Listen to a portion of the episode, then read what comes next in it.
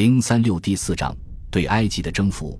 这则故事的细节十分值得质疑，但的确能够表明阿穆尔可能是早期穆斯林领袖中唯一对埃及和这片土地所能提供的机遇有所了解的人。在欧迈尔哈里发出访叙利亚期间，来到加比亚时，他可能亲自与欧迈尔商议了入侵埃及的计划。欧迈尔对这个计划表示赞同，但也有迹象表明他也怀有自己的疑虑。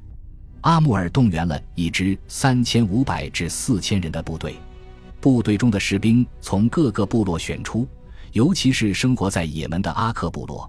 这个部落位于红海沿岸提哈马平原的乡村地区，他们并不是依靠帐篷、煮水草而居的游牧民，而是居住在海岸上用苇草或树枝搭建成的棚屋中，或居住在石造建筑组成的山村中，并且他们主要从事农耕。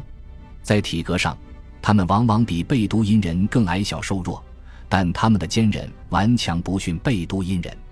虽然不一定在城镇，至少这些人也习惯了乡村中的定居生活，而且他们不会大批放牧牲畜。这些人可能会发现，尼罗河三角洲的城镇和村庄在很大程度上与他们故乡的环境十分相似，尽管宏伟的亚历山大城是他们的家乡所无法比拟的。这是一次极其冒险的行动。这一支小部队将会穿越西奈半岛，然后在陌生的尼罗河三角洲地区击溃当地的拜占庭军队，并占领许多防御牢固的城市。一旦战局不利，他们就会陷入险境，难以获得支援。根据一则著名的故事，欧迈尔哈里发一度改变主意，并写信给阿穆尔说：“如果他已经进入了埃及，那就继续前进。”但如果还没有跨过边界，就放弃计划为好。然而，阿穆尔猜到了信中的内容，于是他直到六百三十九年十二月十二日抵达阿里什时才打开信封。阿里什标志着埃及领土的起点。然后他向大家宣布，哈里发准许了他的行动。这一小股部队顺着古老的大道沿海岸进入埃及，就像巴特勒评价的那样。这条通往埃及的大道经历了无数的岁月，它曾见证埃及的第一批史前居民，也曾见证亚伯拉罕、雅各和约瑟，它曾见证冈比西斯、亚历山大和克罗帕特拉，也曾见证圣家庭和后来的波斯侵略者。阿拉伯军攻下的第一座较为重要的城镇是法拉马，古称培留喜阿姆，它坐落在赛义德港以东的海岸附近。这座城市的遗址如今已经无人居住，但在法老时代和罗马帝国时代，这座城市有着重要地位。部分破碎的米底巴地图上描绘了这座城市，这是一座分布着柱廊街道、围绕着城墙和塔楼的城镇。由于有许多难民进入，埃及的罗马人一定注意到了阿拉伯人先前对巴勒斯坦的入侵，但法拉马城似乎并没有强大的守军。阿拉伯军仅花了一个月时间便拿下了该城，然而关于这场战斗缺乏真实可信的细节记载。穆斯林的到来似乎被至少一部分科普特人看作是推翻可憎的罗马帝国政权的希望。巴特勒极端鄙视那些认为科普特人曾帮助穆斯林的看法，并且认为这种看法只能在征服埃及很久以后的文献中找到。但他对于科普特人的偏爱蒙蔽了他的判断。而且他并没有参考国人译版本的伊本阿卜杜哈卡姆所写史书。根据伊本阿卜杜哈卡姆的记载，当阿拉伯军到来时，科普特教会牧首本雅明对他的追随者写信称，罗马人的统治已到末路，并命令他们去与阿穆尔会合。最终，在法拉马的围城战中，当地的科普特人成了阿拉伯军的积极帮手。然后，穆斯林军继续向尼罗河三角洲东部地区前进。他们可能是在沙漠地带行军，避开了定居地区交错纵横的运河与村庄。在比勒拜斯，拜占庭军进行了一定程度的反抗，穆斯林军花了一个月才攻下这座城镇。然后他们向乌姆敦奈因前进，这个地方可能位于今日开罗以北的尼罗河沿岸。根据埃及传统史料，拜占庭军在这里筑垒扎营，建造了一座带有大门的土木防御工事。并在开阔地带撒上了铁蒺藜。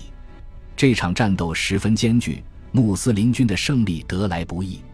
战斗胜利后，阿穆尔为他的部众分发了少量的奖赏：一个蒂纳尔、一件球巴、一件布尔努斯、一条缠头巾和两双鞋子。其中，球巴和布尔努斯是典型的埃及服饰。也门人从此开始接受这个地区的习俗。至于在乌姆敦奈因苦战得胜之后发生了什么，就不清楚了。穆斯林接下来的首要目标很有可能是坚固的巴比伦要塞，这座堡垒驻守着强大的拜占庭守军。但阿穆尔可能认为，在阿拉伯半岛的援军到达之前，自己的军力不足以攻下这座堡垒。尼基乌的约翰在他的基督教文献中记载了这段时间发生的故事。根据他的记载，阿穆尔决定在阿拉伯半岛的援军到来前，先绕过这座要塞，然后向南方富饶的法尤姆绿洲前进。他从乌姆敦奈因出发，跨过尼罗河，途经金字塔与埃及古都孟菲斯的遗迹，穿过尼罗河谷中的棕榈林与田野，进入了法尤姆。法尤姆是一片广阔的绿洲，位于开罗东南方向约七十公里的地方。在罗马帝国时代，这片绿洲就以盛产粮食著名。对于正在等待支援的阿穆尔和他的部众来说，这里也是一个十分诱人的攻略目标。阿穆尔对法尤姆的入侵在任何阿拉伯文史料中都没有记录，但尼基乌的约翰对此有所描述。绿洲的入口由当地驻军守卫。阿拉伯军似乎没能深入绿洲太远，只好在耕地边缘地区的高地上抢掠绵羊和山羊以供补给。但他们还是攻下了小城拜赫奈萨，他们洗劫了这座城镇，屠杀了所有他们见到的男人、妇女和孩童。一个名叫约翰的当地民兵军官带着大约五十人悄悄追踪阿穆尔的军队，但阿穆尔发现了他们的踪迹。于是，这支拜占庭部队试图逃回阿布维特的要塞。他们连夜跋涉，白天则躲藏在树园和棕榈林中。但他们最终被一个当地人背叛，被阿拉伯人包围并全部屠杀了。约翰本人则淹死在了河里。似乎此时，阿穆尔得知期盼已久的援军终于到来，于是他回军北方，准备开始对巴比伦要塞发起进攻。法尤姆遭受的劫掠和约翰的死讯令拜占庭人震惊不已。敌人在尼罗河三角洲的沙漠边缘劫掠还好说，但如果敌人深入尼罗河谷，问题就异常严峻了。约翰的遗体被人用网打捞上来，加以熏香装殓后送往了君士坦丁堡。希拉克略皇帝据说对这件事情大为震怒。埃及拜占庭军的统帅迪奥多雷闻讯，急忙赶到法尤姆。试图挽回局面，另一个名叫利昂提奥斯的将领也被派往法尤姆巩固当地防御。根据尼基乌的约翰记载，他身材肥胖，不安战事。他留下半数士兵驻守绿洲之后，便回到了巴比伦要塞。法尤姆就这样被帝国收复了，但这仅仅是暂时而已。与此同时，穆斯林援军顺着阿穆尔之前的路线。沿尼罗河三角洲的东部前来与他会合。当阿穆尔从法尤姆回军时，他必须再次渡过尼罗河以与援军会合。这个时机对于穆斯林军来说十分危险，但拜占庭军的将领却没能把握战机击溃他们，任由阿穆尔成功渡河与援军会合。援军据说兵力有一万两千人，由祖拜尔本阿旺指挥。祖拜尔是穆罕默德的最早追随者之一，他在早期穆斯林中有着很高威望，但这是阿穆尔的远征，因此祖拜尔到来后，阿穆尔仍旧负责统帅全军。祖拜尔被描述为一个身高中等、相貌俊美并且肤色苍白的人，他的胡须很少，但体毛很重。他在战斗中十分勇敢，甚至有点莽撞，但阿穆尔才是整场行动的中枢。因此，他留任军队的总指挥官。穆斯林联军在古老的翁城扎下营来。这座城市如今位于开罗市郊，但这里在当时还是沙漠的边缘地区。这座城市拥有十分重大的考古意义，但当时大部分已经被废弃了。当阿拉伯人到来时，除了残垣断壁、半被掩埋的狮身人面像，和时至今日仍旧矗立的。纪念着那个已消亡世界的坚固方尖碑之外，远古时代的荣光已不胜分毫了。这座城市的遗址坐落在高地上，水源供给十分充足。阿穆尔将这里作为他的基地。由于深知自己缺乏工程器械和技术手段，他便试图将守军诱出堡垒，在开阔地带与他们作战。此时，迪奥多雷正率领拜占庭军主力。